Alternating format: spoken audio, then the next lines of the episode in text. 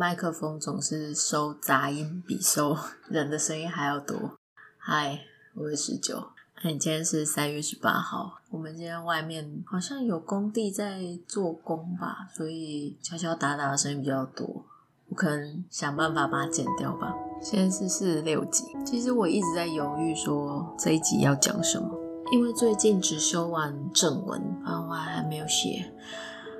我大概从去年年底开始，然后搞到今年的三月了，有点出乎自己的意料，没想到花那么多时间。嗯，但中间有一些其他的事情啊，就是有一顿没一顿的这样子。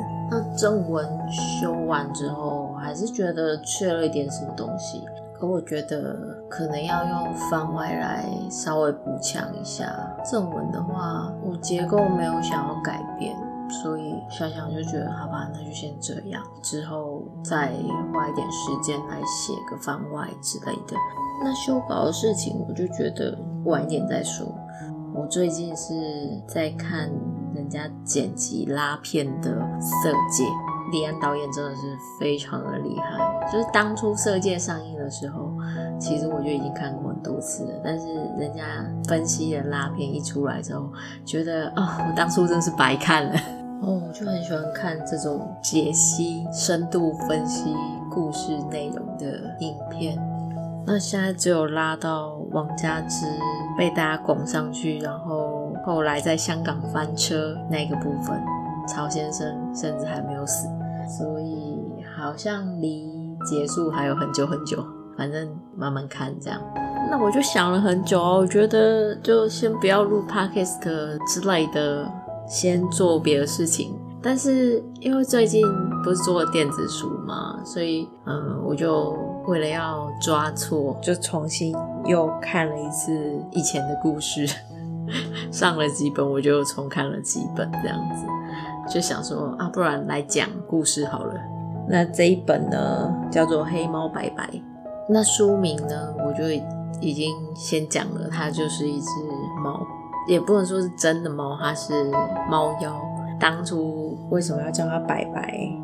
嗯，就是一个对比吧。虽然说很粗暴，但是黑猫叫白白也蛮可爱的啊。嗯，那黑猫其实它有自己的名字。它既然是猫妖的话，它已经是修行了上百年的猫了。它原本是在它自己的。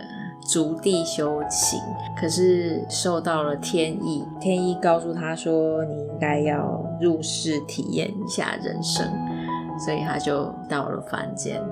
那到凡间之后，是从流浪猫开始啊，但是他流浪没几天就被捡回家了。捡他回家的那个人呢，叫做关尚英，他是《暗恋》这一本书的主角公，白白的。故事其实是跟暗恋有一点交错绑在一起，但是你单看白白其实也是看得懂啊，只是说就是有一些跟暗恋有关的故事细节，它就会在那一本书里面。然后白白这边可能就是侧面的描写。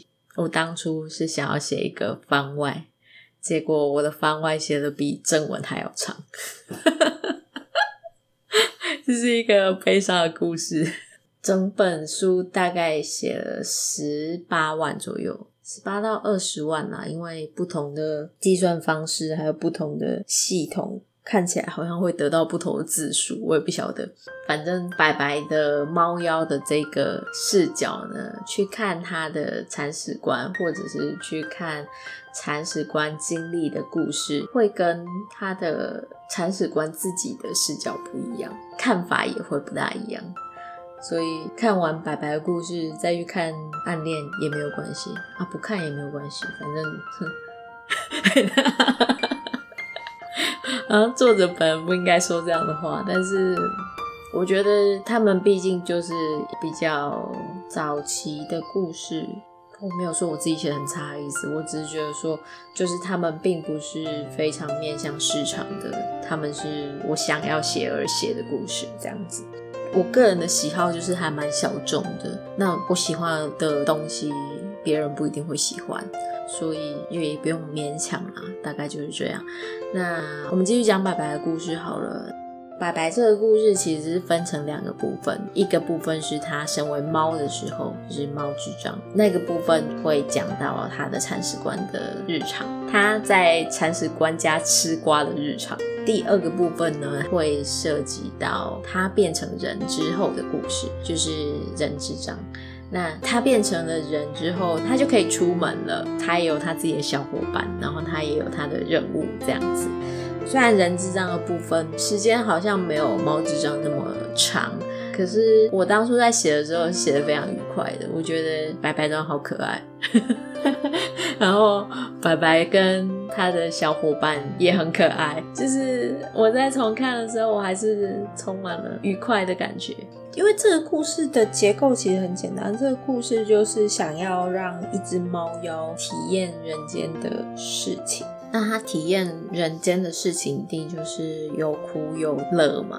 我自己写完很满意，就重新修稿之后，我依旧是满意的啊。因为它算是一个比较偏剧情向的故事，主角没有谈恋爱，谈恋爱是铲屎官。主角本身是一只可爱小动物，所以就很可爱。自己说，它就很可爱。另外，故事里面还有一个重要的配角，他叫做江默清，他是一个天师。那这个天师呢，就是负责抓鬼啊之类的那种。嗯，他算是一个在他们那个世界，就算修道有成，蛮有能力的一个天师这样子。那因为是道家的关系，他跟佛家就不大一样，就没有那么一本正经。他就是都会在那边说一些干话，然后看起来很不正。震惊的样子，但是某种程度上应该是很可靠的一个人吧。哦，他跟白白算是小伙伴，可是他们的配合默契，感觉以后有机会可以凑成一对这样。凑成一对的部分我还没有写，就是我已经大致有想好一些画面啦，但是也还需要搜集一些资料，还没有办法马上写。我只是想要表达一下，其实我很喜欢江默清这个角色。他比较是我偏爱以外类型的那种主角。我其实比较常写的主角类型就是那种温文儒雅，看起来一本正经，可能内里 maybe 有点不正经，但是他外表的确是一本正经的那种角色。这种角色写多了有点腻，而且哦，我最近在改稿的那个主角也是一本正经的理工男。一本正经的理工男真的是很容易令人觉得，要不你就跟电脑生活好了，要不你就跟电脑过一辈子好了。反正这几个月在修稿，然后我才意识到说，哇塞，我真的写了不少这种角色哎，我就觉得这样的角色还蛮适合当主角的，但是好像真的不太讨喜，就是小众啊。我觉得江默清他是一个比较面向大众喜好的那一种主角。我也是蛮喜欢江但是他的故事又不好写啊，我就哦很头痛。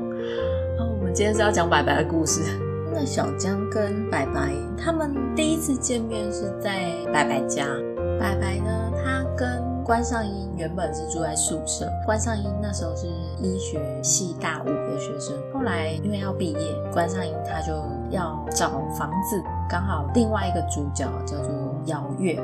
他们家有个房间要出租，然后姚月跟尚英算是在大学的时候是同样一个乐团的朋友，所以姚月也挺放心让尚英搬进来的。其实他最主要的目的是他是个猫控，所以可以顺便养猫，很棒。然后他们就开始了两个人一只猫的同居生活，这样子。在这同居生活大约半年之后呢，姚月她。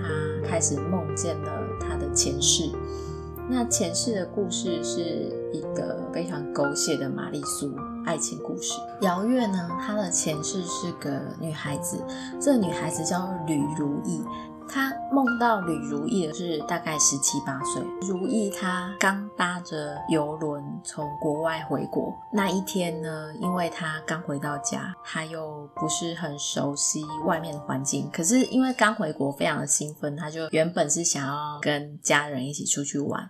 可是，在这之前，就是发生一点意外，导致说他自己一个人跑出了家门。因为他很小的时候就被送到国外去了，所以他对街道并没有那么熟悉。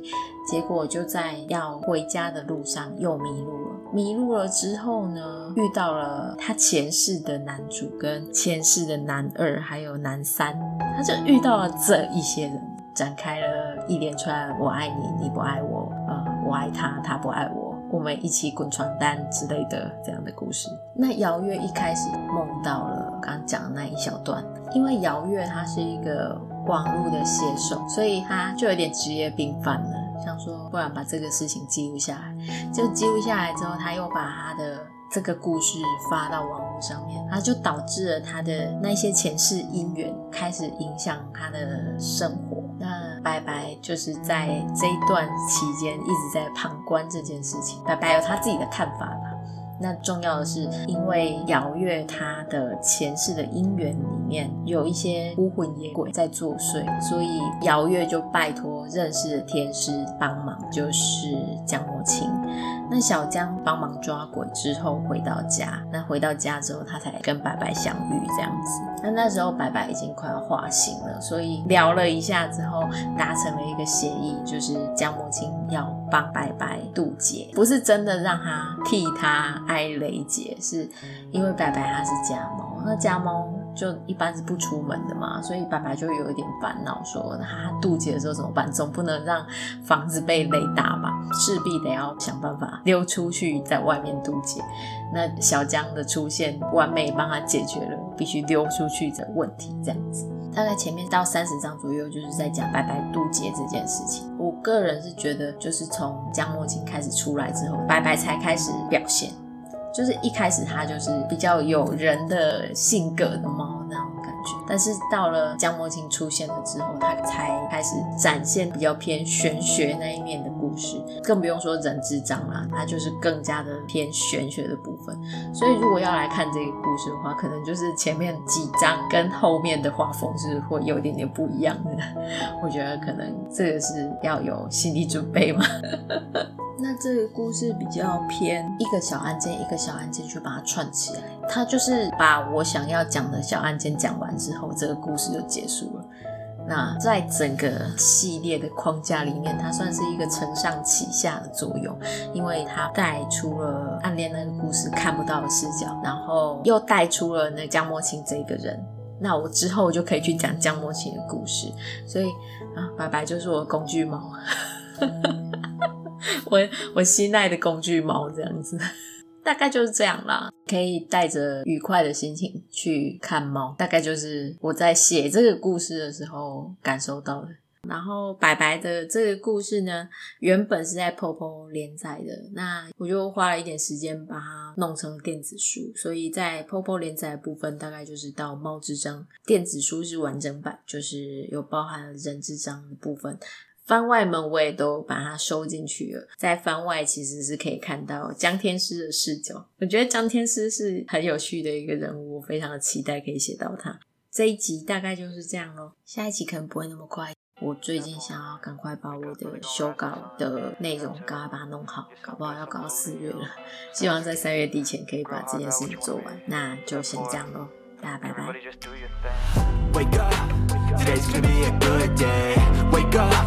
Today's gonna be a good day. Wake up. Today's gonna be a good day. Wake up. Today's gonna be a good